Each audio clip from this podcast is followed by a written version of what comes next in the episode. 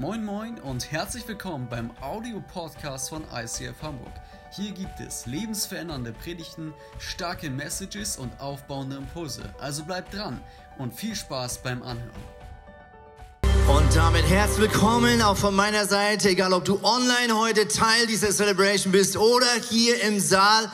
Herzlich willkommen, schön, dass du da bist und ich bin mega äh, pumped, ähm, dass wir heute eine Predigtreihe beenden dürfen. Nicht, weil die besonders schlecht war und wir sie endlich beenden dürfen, sondern weil ich sie total feier. Warum? Weil ich selber die letzten Wochen so ermutigt wurde, Kirche zu leben in meinem Umfeld und auch diese Kirche ICF Hamburg mit vollem Elan weiter zu bauen. Und ich bin so dankbar auch für unsere zwei Gastsprecher, die wir die letzten zwei Wochen hier willkommen heißen durften, Renke und Hennock. Und ich war so fasziniert, weil diese zwei Männer kennen unsere Kirche nicht wirklich. Ich habe ihnen wenig bis gar nichts im Vorfeld erzählt und trotzdem haben sie zu uns gesprochen, wie wenn sie die Pastoren wären von unserer Kirche. Und das zeigt mir, dass der Heilige Geist wunderbar Menschen auch von außen benutzt, um prophetisch in unsere Kirche hineinzusprechen. Wir haben uns bewusst um diese Jahreszeit die Zeit genommen und gesagt, wir wollen vier Wochen darüber reden,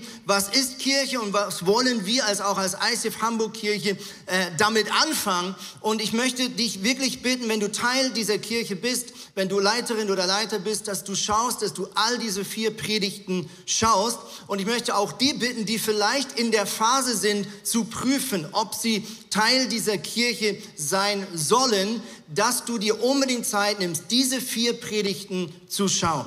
Warum ist das mir so wichtig? Ähm, du kannst vieles blöd finden in deiner Kirche. Du kannst meinen Kleidungsstil äh, doof finden. Du kannst gewisse Lieder vielleicht anders wählen äh, wollen. Aber ich glaube, es gibt nur eine Sache, in der wir uns unbedingt einig sein müssen. Wir müssen das gleiche Ziel haben.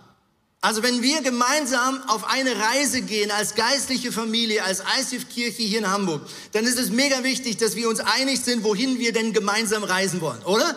Ja, du kannst unterschiedliche Geschmäcker haben, aber es ist so wichtig, dass das, was wir als Kirche als Gott gegebenen Auftrag wahrnehmen und spüren und auch nachjagen wollen, dass du da wirklich mit Herz dahinter stehen kannst. Und mir ist mega wichtig, es geht dabei nicht darum, dass wir sagen, unsere Vision ist die einzig richtige. Ich sage nicht, unser Ziel ist besser als dein Ziel. Ich sage nur, es ist wichtig, dass wir uns einig sind ähm, und dass wir das gleiche Ziel haben. Was meine ich damit? Ich möchte ganz bewusst die Leute herausfordern, die vielleicht vorschnell oder auch irgendwo aus der Not heraus die Kirche wechseln wollen. Du bist hier herzlich willkommen, verstehe mich nicht falsch.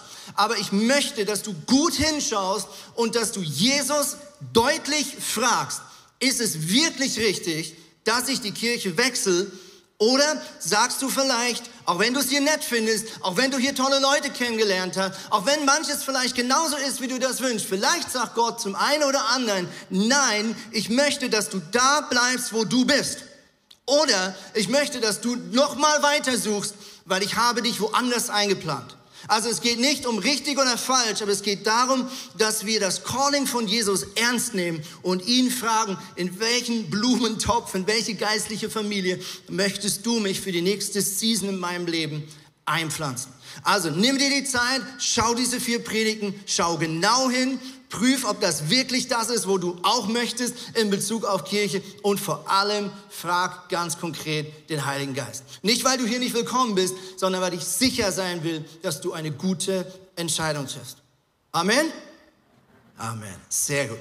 Also, lass uns kurz reinschauen. Was haben wir die letzten Wochen angeschaut? Ecclesia, wir haben herausgefunden, das ist das Wort, was das Neue Testament für Gemeinde verwendet. Ecclesia bedeutet die herausgerufene Versammlung. Wir haben die letzten Wochen ins Neue Testament geschaut und herangeschaut, was sagt Gott in Bezug auf Sinn und Zweck von Kirche? Was ist unser Warum? Warum existieren wir überhaupt? Was hat sich Jesus dabei gedacht? Wir haben festgestellt, dass Jesus uns beruft, uns selber auf einen Zeitstrahl zu bewegen von minus 10, also ein Zustand komplett ohne Gott, einen Zeitstrahl, der Jesus Christus immer ähnlicher wird und letztlich vollendet wird, wenn wir mit Gott im Himmel für alle Ewigkeit leben werden. Wir haben zweitens festgestellt, dass Jesus sagt, hey, während du selber auf diesem Zeitstrahl bist, sei eine Frau, sei ein Mann, die andere Menschen in ihrem Umfeld oder auf der Straße an die Hand nimmt und sie einlädt, wenn sie das wollen, Teil der gleichen Reise zu sein. Wir haben angeschaut, dass Jesus der Kirche den Auftrag gegeben hat, das Evangelium, die Tatsache, dass Jesus gestorben und auferstanden wird, nicht für uns zu behalten, sondern mit den Menschen in unserem Umfeld oder die uns über die Straße laufen, zu teilen. Wir haben festgestellt, zweitens, dass Gemeinschaft von Gott geschaffen wurde, um unser Leben besser zu machen und dass Gott bewusst auch gemeinsam oder Gemeinschaft im Sinne von verbindlicher Gemeinschaft braucht, damit wir gegenseitig geistlich wachsen. Deswegen haben wir einerseits große Gottesdienste und andererseits kleine Gruppen, die unter der Woche als Freunde miteinander unterwegs sind. Wir haben drittens letzten Sonntag mit Henoch angeschaut, dass Gott in diesem Prozess von ihm ähnlicher werden nichts anderes tut, ist, dass er unsere Ängste wegnimmt oder uns die Kraft gibt, Ängste zu überwinden, damit wir unser Calling wirklich leben können. Und letzte Woche haben wir einen krassen Satz gehört, nämlich du kannst die Berufung von Gott nur leben, wenn Angst nicht das letzte Wort in deinem Leben hat. Du kannst deine Berufung von Gott nicht erreichen, wenn Ängste in deinem Leben das letzte Wort haben. Das bedeutet nicht, dass die Ängste immer weg sind. Es bedeutet nur, dass sie nicht das letzte Wort haben dürfen. Und heute stellen wir uns die Frage, was bedeutet es, dass wir unser Umfeld, da wo wir sind, unsere Familien, unsere Arbeitsstellen, unsere Universitäten, unsere Schulen, was bedeutet es, dass wir unser Umfeld positiv beeinflussen dürfen? Ich möchte mit euch ganz bewusst diesen Bibeltext nochmal lesen, wo die allererste Geschichte, allererste Kirche, Entschuldigung, beschrieben wird. Warum ist dieser Text so wichtig? Weil diese Kirche hatte kein Vorbild. Diese Kirche hatte eigentlich nur ein Vorbild und das war das Leben von Jesus, was sie die letzten drei Jahre miterlebt haben. Das waren die ersten Jünger und Jüngerinnen, die große Gefolgschaft, die Jesus die letzten drei Jahre beeinflusst hat. Und diese Männer und Frauen haben einfach angefangen, das zu multiplizieren, was sie drei Jahre von Jesus mitbekommen haben. Und zweitens äh, ist der Heilige Geist auf diese Kirche gekommen und hat sie ganz konkret inspiriert, Kirche zu sein. Und deswegen ist es so wichtig, diesen Text immer wieder zu lesen, weil er ein bisschen wie der Master ist von dem, was Gott sich für Kirche wünscht. Hier heißt es folgende. Alle, die zum Glauben an Jesus gefunden hatten, ließen sich regelmäßig von den Aposteln unterweisen und lebten in enger Gemeinschaft. Sie feierten das Abendmahl und sie beteten miteinander. Eine tiefe Ehrfurcht vor Gott erfüllte alle Menschen in Jerusalem. Warum? Denn Gott wirkte durch die Apostel, durch die Gläubigen viele Zeichen und Wunder. Die Gläubigen, sie lebten wie in einer großen Familie. Was sie besaßen, gehörte ihnen gemeinsam. Wenn es an irgendetwas fehlte, war jeder gerne bereit, ein Grundstück oder anderen Besitz, in Klammern Flohmarkt, zu verkaufen, um mit dem Geld den Notleidenden in der Gemeinde zu helfen. Tag für Tag kamen die Gläubigen einmütig im Tempel zusammen und darüber hinaus feierten sie in den Häusern das Abendmahl in großer Freude und mit aufrichtigem Herzen trafen sie sich zu gemeinsamen Mahlzeiten. Das ist der Grund, warum wir einerseits große Gottesdienste feiern und andererseits bewusst uns in kleinen Gruppen organisieren, um auch dort Gott zu erleben. Sie lobten Gott und Achtung, sie waren im ganzen Volk geachtet und anerkannt. Und deshalb wuchs die Gemeinde mit jedem Tag, weil der Herr viele Menschen rettete. Also weil diese Kirche so war, wie sie hier beschrieben wird, entstand ein Respekt, ein Hunger in dieser Stadt Jerusalem. Und die Menschen wollten wissen, was ist mit euch so anders, sodass das Herz geöffnet wurde und sie ihren wunderbaren Jesus mit ihren Freunden teilen konnten. Und so konnte Gott Tag für Tag weitere Menschen für diese Freundschaft mit ihm begeistern.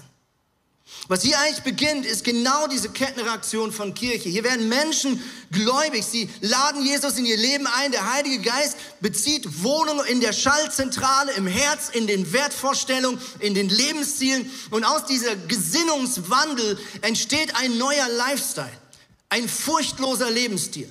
Menschen werden mutig, ihren Glauben zu teilen. Besitz zu verkaufen, Risiko einzugehen, um Gottes Werke zu tun. Und was entsteht, ist, das Umfeld wird positiv beeinflusst und es entsteht ein Respekt oder ein Hunger. Ich weiß nicht, wer von euch das Levante-Haus kennt an der Mönckebergstraße hier in Hamburg. Ein bisschen versteckt, da wo das Hyatt Hotel äh, zu Hause ist. Und ich gebe euch mal einen Tipp.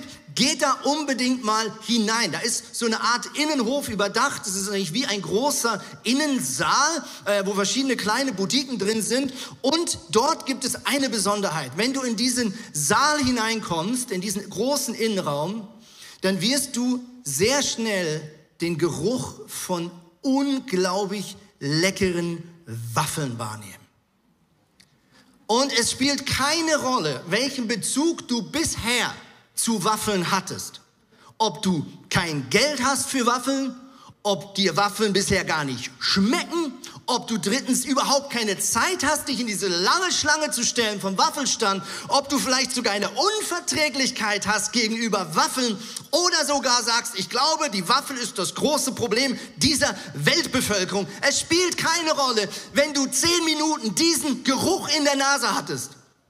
Vergisst du all deine Vorbehalte, du stellst dich in diese Schlange und stehst eine halbe Stunde an und würdest jeden Euro bezahlen, um diese Waffel zu bekommen. Und wie wär's, wenn wir genau das erleben dürfen?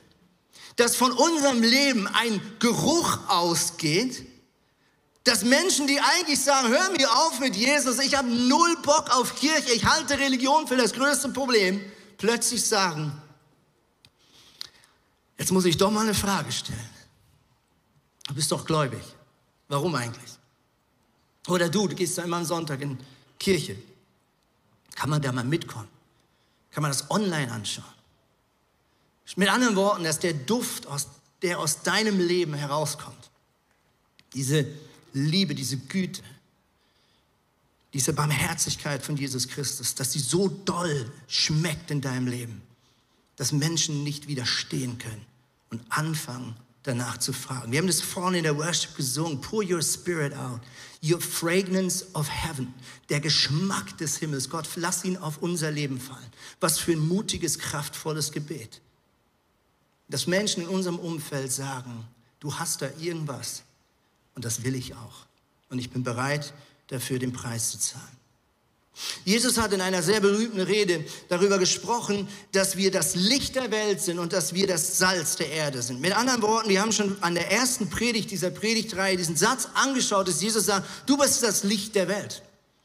Und das heißt nicht, dass du einfach so ein Add-on bist, sondern ich glaube, was Jesus sagen will, ist, hey, stell dir vor, du stehst in einem Stadion, St. Pauli oder HSV, je nachdem, wie du gerade gesinnt bist. Und dieses Stadion ist stockdunkel. Kein Sternenhimmel, kein einziger Leuchtkörper, nada. Dieses ganze Stadion ist gefüllt von purer Dunkelheit. Würdest du in der Mitte auf dem Spielfeld stehen und ein Streichholz anzünden, würde man es trotzdem noch in der obersten Reihe erkennen können.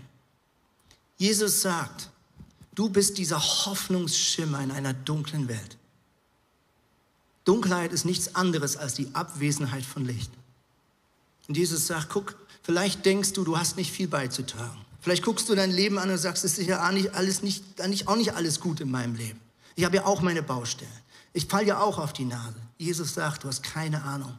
Dein Licht, auch wenn du manchmal das Gefühl hast, es ist ganz schwach, kann ein Hoffnungsschimmer sein für die Menschen um dich herum. Und zweitens, Jesus ging weiter und hat gesagt, ihr seid nicht nur das Licht der Welt, sondern ihr seid das Salz der Erde. Und heute haben wir vielleicht nicht mehr den vollen Bezug zu Salz, aber damals war Salz, liebe Freundin, der Grund, warum Länder gegenseitig Kriege geführt haben. Das war das damalige Gold, das waren die damaligen Bitcoins sozusagen. Warum? Weil Salz damals noch viel wichtiger war, als dass es heute immer noch ist. Warum? Was tut Salz? Erstens, Salz konserviert. Ja, früher gab es keine Kühlschränke. Spoiler an dieser Stelle. Mit anderen Worten, du konntest dein Fleisch nur vor dem Verderben bewahren, wenn du es mit einer dicken Schicht Salz eingerieben hast. Salz war damals eine Mittel, naja, du konntest damit nicht ultimativ verhindern, dass es irgendwann trotzdem schlecht wird, aber du konntest diesen Prozess massiv verlangsamen. Und Gott sagt, guck, wir hier können nicht verhindern, dass trotzdem das Leben eines jeden Menschen zum Schluss zu einem Punkt kommt, Impfung hin oder her. Wir alle wissen, es kommt immer ein Punkt, wo es vorbei ist. Und das können wir nicht verhindern, aber Jesus sagt, ihr könnt punktuell und temporär Beziehungen, die vielleicht schon vor dem Ausstehen, nochmal zurück auf die Spur des Lebens bringen. Ihr könnt vielleicht Menschen, die bereits innerlich gestorben sind, die resigniert sind, nochmal neue Hoffnung geben, dass sie sich öffnen, dass sie Jesus kennenlernen und damit eine Tür geöffnet wird mit ihm in der Ewigkeit. Zweitens, was macht Salz noch? Salz stärkt das Leben. Wir haben alle mal irgendwann Bio gehabt in der Schule. Wir haben vielleicht nicht alle aufgepasst, aber hoffentlich wissen wir, dass unser Körper ohne Salz ein ganz großes Problem hat. Mit anderen Worten, Gott sagt, du bist Stärke, du bist Lebenskraft für Menschen um dich herum. Drittens, Salz macht das Leben schmackhaft. Ich weiß nicht, ob du schon mal Nudeln gekocht hast oder eine Soße und du hast das Salz vergessen. Jetzt sagt der Student, der gerade frisch ausgezogen ist, oh, das wusste ich gar nicht. Wir helfen gern. Bin sicher, Mama hat es dir beigebracht, aber du musst halt zuhören. Okay? Wir helfen gern. Essen ohne Salz schmeckt nicht, stimmt's? Jesus sagt, ihr seid die Menschen, die das Leben wieder schmackhaft machen. Um dich herum entsteht ein Geruch, wo Leute sagen, wow, dein Leben ist cool. Es läuft nicht alles perfekt, aber da ist irgendwas, was ich auch haben möchte. Um dich herum bin ich ein besserer Mensch. Um dich herum scheint diese Welt konstruktiver zu sein. Schau, es geht nicht darum, dass wir rumlaufen und mit dem Finger auf das Böse dieser Welt zeigen und es verurteilen. Das kann jeder.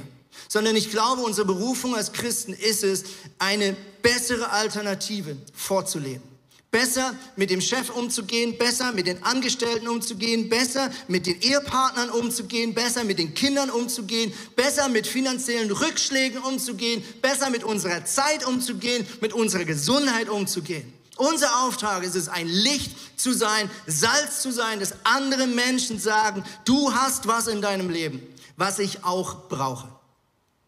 Meine Frage heute Morgen ist, bist du ein Thermometer, oder bist du ein Thermostat? Was ist der Unterschied? Ein Thermometer hat eine Eigenschaft, die auch der Thermostat hat. Sie beide können identifizieren, ob es warm oder kalt ist in deinem Zimmer. Der Unterschied ist aber, der Thermometer, der kann zwar sagen, es ist warm oder kalt, aber er kann nichts verändern. Er ist passiv. Mit anderen Worten, er kann zwar sagen, uh, ist echt kalt hier drin, aber es ändert sich nicht. Und leider leben viele, viele Menschen wie Thermometer. Sie wissen zwar, was falsch läuft in der Firma, Sie wissen, was falsch läuft in der Politik, Sie wissen, was falsch läuft im Corona-Management, Sie haben auf alles eine tolle Antwort, aber Sie leben keine bessere Alternative vor. Thermometer sein ist einfach. Gott sagt, ich berufe dich, Salz und Licht zu sein. Mit anderen Worten, Gott beruft uns, ein Thermostat zu sein.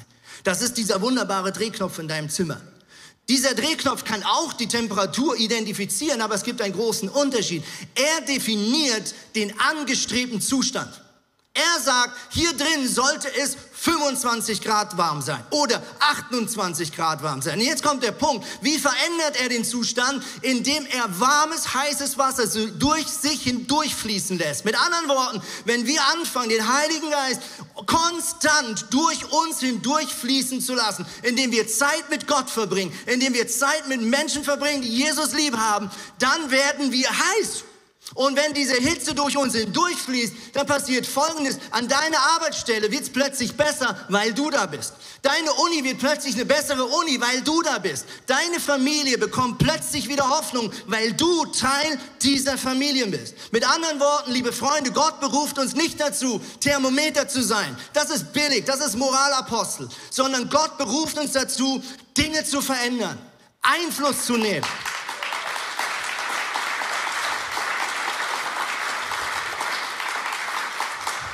Jesus sagt im nächsten Satz, ihr seid das Salz der Erde, aber wenn jedoch das Salz seine Kraft verliert, womit soll man sie ihm dann wiedergeben? Es taugt zu nichts anderem mehr, als weggeworfen und von den Leuten zertreten zu werden. Oh, danke dafür, Jesus. Jesus sagt schon hier, liebe Freunde, die nächsten 2000 Kirchengeschichte, Jahre werden wir Folgendes feststellen. Es gibt Phasen, in denen die Kirche das versteht und es gibt Phasen, in denen die Kirche das nicht versteht. Und dann passieren immer folgende zwei Dinge. Entweder die Kirche fängt sich an, den Werten dieser Welt anzupassen. Also einfach das Gleiche zu glauben in Bezug auf Geld, auf Karriere, auf Sex und so weiter. Also man übernimmt einfach die gleichen Glaubenssätze, dann hat man keinen Widerstand, es gibt keine Kritik, es gibt keine Diskussion, das Leben ist relativ einfach, es gibt keinen Gegenwind. Das ist der eine Fehler, den Kirche immer wieder macht. Der andere Fehler ist genauso tragisch. Der andere Fehler ist, das Salz zieht sich zurück in das Salzlager. Mit anderen Worten, die Christen sagen, oh, das ist ganz schön unkuschelig da in der Welt und die Freunde, die Gott nicht kennen, die sind manchmal so kritisch und die äh, sind manchmal so anders. Deswegen habe ich jetzt einfach nur noch christliche Freunde und ich bewege mich auch nur noch in meiner christlichen Bubble und ziehe mich zurück, dann habe ich es gemütlich. Und Jesus sagt, was bringt Salz, wenn es im Lager steht? Beides ist scheiße. Jesus sagt, ihr seid nicht mehr von der Welt, ihr seid Ekklesia, ihr seid herausgerufen, ihr seid ein neues Volk von einem neuen Reich, was mit Gott leben wird. Aber ihr seid noch in der Welt. Und wenn ihr euch zurückzieht, dann habt ihr keine Kraft. Und wenn ihr euch anpasst, dann habt ihr keine Message. Was ist denn dieser Jesus, wenn bei dir alles gleich läuft, wie bei allen anderen auch? Was macht denn Jesus für einen Unterschied? Was ist denn das, was du dann teilen willst? Und Jesus beruft uns dazu, Teil dieses neuen Königreiches zu sein, inmitten dieser alten Welt. Und diese Werte zu leben in einer Überzeugung, in einer Kompromisslosigkeit, dass Menschen was von diesem Geruch schmecken dürfen. Jesus sagt zu seinen Jüngern, ich gebe euch heute ein neues Gebot. Liebt einander. Ausrufezeichen. Liebt euch so, wie ich euch geliebt habe. Und an eurer Liebe zueinander wird jeder erkennen, dass ihr meine Jünger seid. Jesus gibt uns einen Auftrag. Wenn du alles runterbrichst auf einen Satz, merk dir nur den. Liebe deine Mitmenschen. Und Jesus sagt, das wird das beste Argument sein, Menschen für den Glauben zu begeistern. Meine Frage an mich heute Morgen ist, ist Liebe das Erste, was Menschen, die Gott nicht kennen, über mich als Eigenschaft aussprechen werden, wenn du sie auf mich ansprichst? Werden sie sagen, oh Andreas, ja, das ist mein Nachbar, Puh, der hat so eine krasse Liebe. What a challenge, oder? What a challenge. Ich möchte mit euch eine Geschichte anschauen, die das ein bisschen praktisch illustriert, was es heißt, sein Umfeld zu, beenden, zu verändern. Da heißt es folgendes in Markus 2, 1 bis 6. Nach einigen Tagen kehrte Jesus nach Kapernaum zurück. Er sprach sich schnell herum, dass er wieder zu Hause war. In Klammern, zu Hause ist wahrscheinlich das Zuhause von Petrus und seinem Bruder Andreas. Die kommen nämlich aus diesem Ort und wir können davon ausgehen, dass sie sozusagen, wenn sie in Kapernaum wieder waren, Jesus und seine Buddies, dass sie dort gewohnt haben. So, was passiert? Viele Menschen strömten zusammen, sodass nicht einmal mehr draußen vor der Tür genug Platz war. Ihnen allen verkündete Jesus die Botschaft. Da kamen vier Männer, die einen Gelähmten trugen. Und weil sie wegen der vielen Menschen nicht bis zu Jesus vordringen konnten, deckten sie über ihm das Dach ab.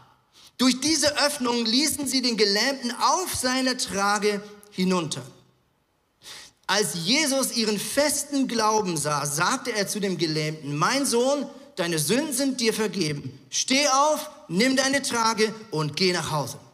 Da stand der Mann auf, nahm seine Trage und ging vor aller Augen hinaus. Die Leute waren fassungslos. Sie lobten Gott und riefen sowas. Meine Fresse habe ich noch nie gesehen. Original Grieche steht da meine Fresse.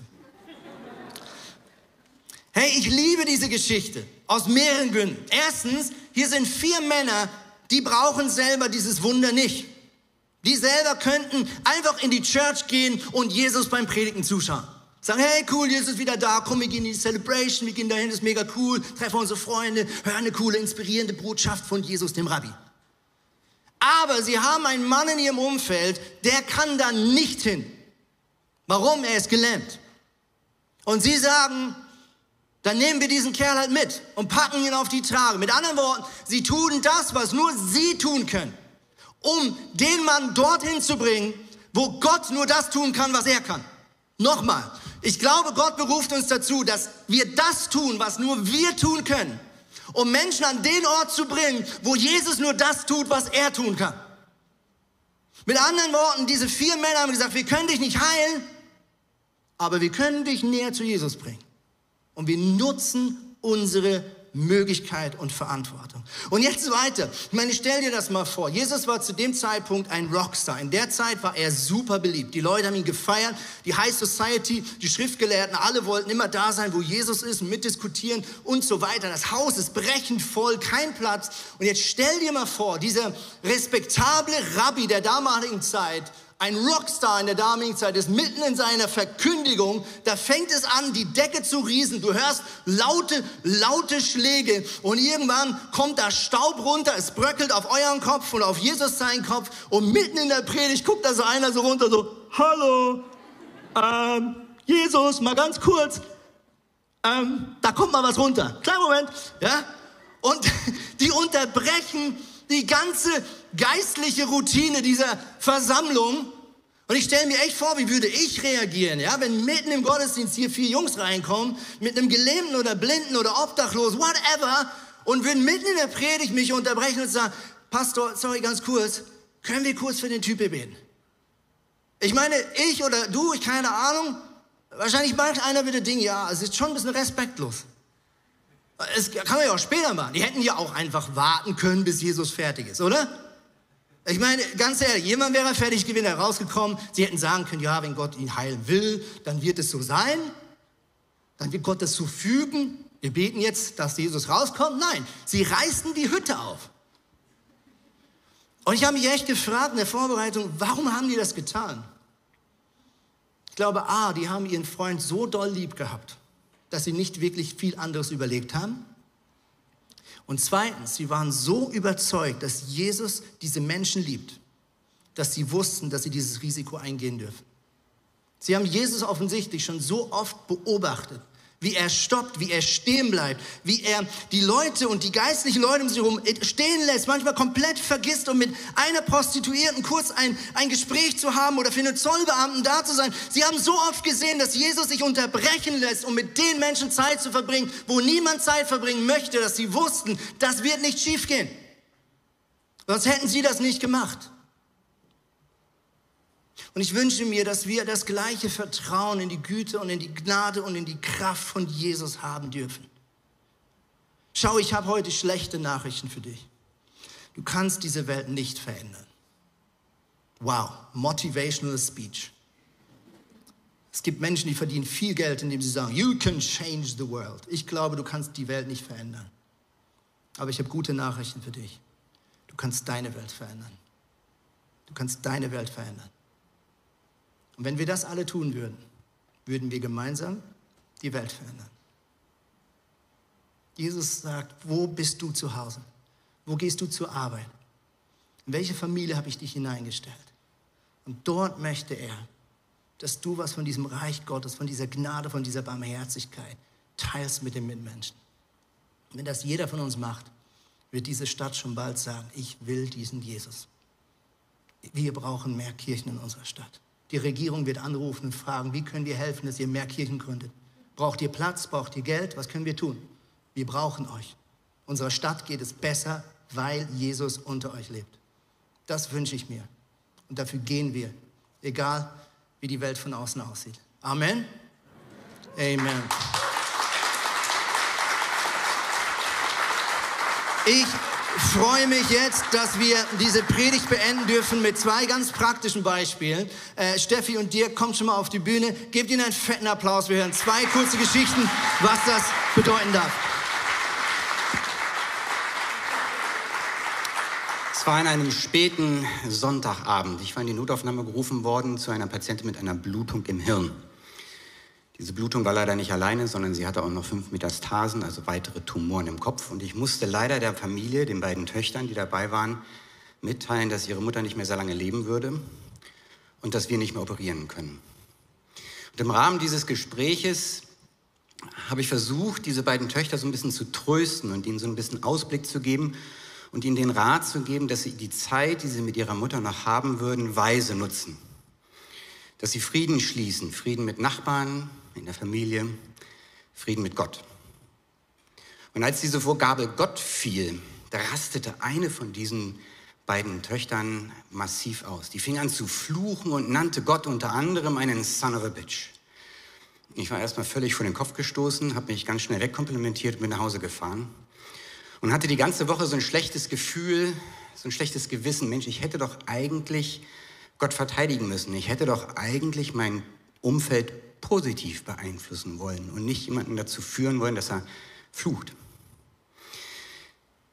Die Patientin ist jetzt nicht an demselben Abend verstorben. Und jedes Mal bei der Visite, kam, wenn ich an diesem Bett vorbeikam, guckte mich auch diese Tochter immer so komisch an und mir war das unangenehm, sodass ich ganz schnell weitergegangen bin und einfach getan habe, als würde ich das nicht sehen. Am Donnerstagabend, es war ein sehr langer Tag gewesen, ich hatte eine, eine sehr lange, sehr schwierige und sehr anstrengende Operation hinter mir und ich war so richtig kaputt.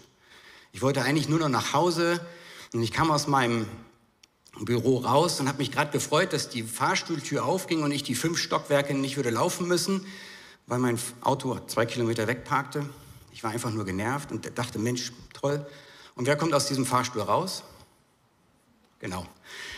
Genau diese junge Frau. Und sie spricht mich an und sagt, Doktor, ich, darf ich noch mal mit Ihnen reden? Und ich denke so, na gut, Dr. Face auf, was kann ich für Sie tun? Ja, ich wollte noch mal wissen, wie hast du das mit Gott gemeint? Und ich weiß bis heute nicht, was der Inhalt des Gespräches der nächsten 45 Minuten war. Das Einzige, was ich noch weiß, ist, dass am Schluss diese Tochter, diese junge Frau, ein Leuchten in den Augen hatte und, mir sagte, Doktor, wenn ich dich das nächste Mal sehe, dann habe ich mir eine Bibel gekauft und ich werde regelmäßig darin lesen und ich will auch einzelne Verse für mich auswendig lernen. Und das nächste Mal, wenn ich dich treffe, da werde ich dir was aus der Bibel zitieren.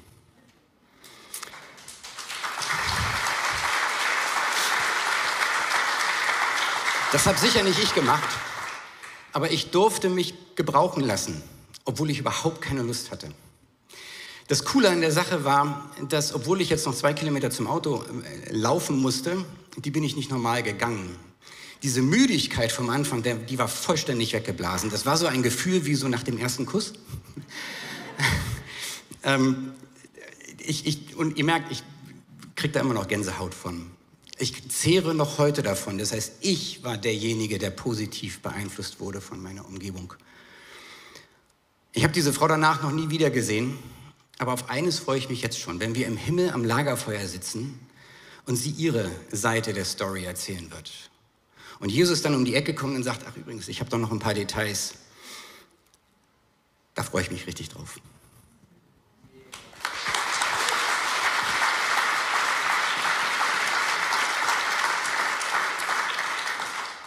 Bis ich 35 Jahre alt war, wusste ich nicht viel von Jesus. Ich kannte zwar ein paar biblische Geschichten aus dem Religionsunterricht, aber es waren einfach nur Geschichten für mich. Bis dahin hatte ich keinen ganz leichten Lebensweg hinter mir. Ich war in einem Kinderheim groß geworden und trug seitdem eine tiefe Traurigkeit in meinem Herzen. Ich dachte immer, ich muss etwas tun und erfolgreich sein, um meine Herkunft hinter mir lassen zu können. Und so hetzte ich mich selbst ziemlich durchs Leben. Zu dieser Zeit eröffnete ein Café in meinem Wohnort, in dem ich mich auf Anhieb sehr, sehr wohl fühlte. Es wurde mein Stammcafé und ich verbrachte da viele, viele Stunden. Ähm, es lief immer schöne Musik im Hintergrund, die Atmosphäre war total heimelig und irgendwie schien ich dort innerlich zur Ruhe zu kommen. In den folgenden Monaten passierten ein paar verrückte Wendungen in meinem Leben und circa ein Jahr nach Eröffnung dieses Cafés fingen mein damaliger Freund und nun auch Ehemann Mario und ich an, dort zu arbeiten. Nun begriff ich, was an diesem Ort so besonders war. Der Chef und alle Mitarbeiter waren Christen. Die Musik, die ich immer so schön gefunden hatte, es war Worship. Und irgendwie schien Jesus dort immer präsent zu sein. Mario und ich arbeiteten sehr eng mit dem Chef zusammen. Er heißt übrigens Konstantin. Ähm, und wir kamen immer häufiger ins Gespräch über den Glauben und über Jesus. Langsam wurde ich neugierig. Ich hatte so viele Fragen und ich stellte unglaublich viele Fragen an Konstantin. Er wurde nicht müde, mir all meine Fragen zu beantworten und mir von Jesus zu berichten. Dabei hatte er nie einen erhobenen Zeigefinger, sondern er erzählte mit Beispielen aus seinem Leben. Schließlich lud er mich zu einem Gottesdienst ein. Und aus einem Gottesdienst wurden zwei, drei und viele, viele mehr. Sonntag für Sonntag holte er mich ab. Ich hängte mir Worship-CDs und meine allererste Bibel. Und auch Mario, der kam mit in Gottesdienst und es dauerte nicht mehr lang und wir ließen uns taufen. Und schließlich heirateten wir. Konstantin wurde unser Trauzeuge. Seitdem hat sich wirklich alles in meinem Leben verändert. Dort, wo vorher Traurigkeit war, ist nun eine riesige Lebensfreude. Ich habe so viel Heilung erfahren. Und ja, Konstantin ist nach unserer Hochzeit in eine andere Stadt gezogen und über die Zeit brach der Kontakt ab. Aber ich bin auch heute noch unglaublich dankbar dafür, dass er an uns dran geblieben ist und uns von Jesus erzählt hat. Ich möchte auch so ein Konstantin sein. Ich möchte einen Unterschied auf dieser Welt machen und ein Zeugnis für Jesus auf dieser Welt sein. Amen. Vielen, vielen Dank. So genial. Hammer, Hammer, Hammer. Hey, und wie, wie, wie genial ist es, dass ähm, Steffi heute unser Catering-Team hier vorne leitet und mit ihrem Team wieder was von dieser göttlichen Atmosphäre verbreitet. Steffi ist auch im Lied äh, für das Café-Projekt. Wir träumen davon, genauso einen Ort eröffnen zu dürfen in dieser Stadt, wo Menschen nicht nur guten Kaffee kriegen, sondern ganz, ganz viel von Jesus. Hey, wir möchten heute diese Predigt mit einem gesungenen Gebet beenden. Das heißt, ich werde jetzt nicht klassisch beten, wie du dir das vielleicht gewöhnt bist, sondern wir werden gemeinsam beten. Ich darf euch bitten, dazu schon aufzustehen. An dieser Stelle kurz erwähnen, wenn es Leute hier drin gibt, die sagen, ich habe Fragen über den Glauben oder wenn du merkst, du möchtest dass jemand noch für dich betet und dir kurz zuhört, dann kannst du dich jetzt online einwählen. Das Gebetsteam ist online zugeschaltet oder du kannst jetzt einfach aus dem Raum schon ein bisschen früher rausgehen. Dort draußen im Foyer auf der rechten Seite wartet auch ein analoges Gebetsteam äh, mit echten Körpern auf dich, um für dich zu beten. Herzliche Einladung dafür. Und wir singen gemeinsam jetzt ein, ein, einen alten Klassiker. Ein Lied, was wir in den ersten zwei Jahren der Kirchengründung hier in Hamburg hoch und runter gesungen haben, weil es nichts anderes ist als ein Gebet an Gott, dass er die Kirchen in unserer Stadt wieder stärken darf. Egal, ob sie alt sind oder neu gegründet. Und die Kirche auch global auf dieser Welt, dass sie neu aufsteht, zu ihrer Überzeugung steht, voller Hoffnung und Vertrauen in den allmächtigen Gott, der diese Welt überwunden hat. Und ich möchte, dass wir bewusst dieses Lied als gemeinsames abschließendes Gebet singen über unsere Kirche und auch über alle anderen Kirchen in dieser wunderbaren Stadt. Amen. Let's do it.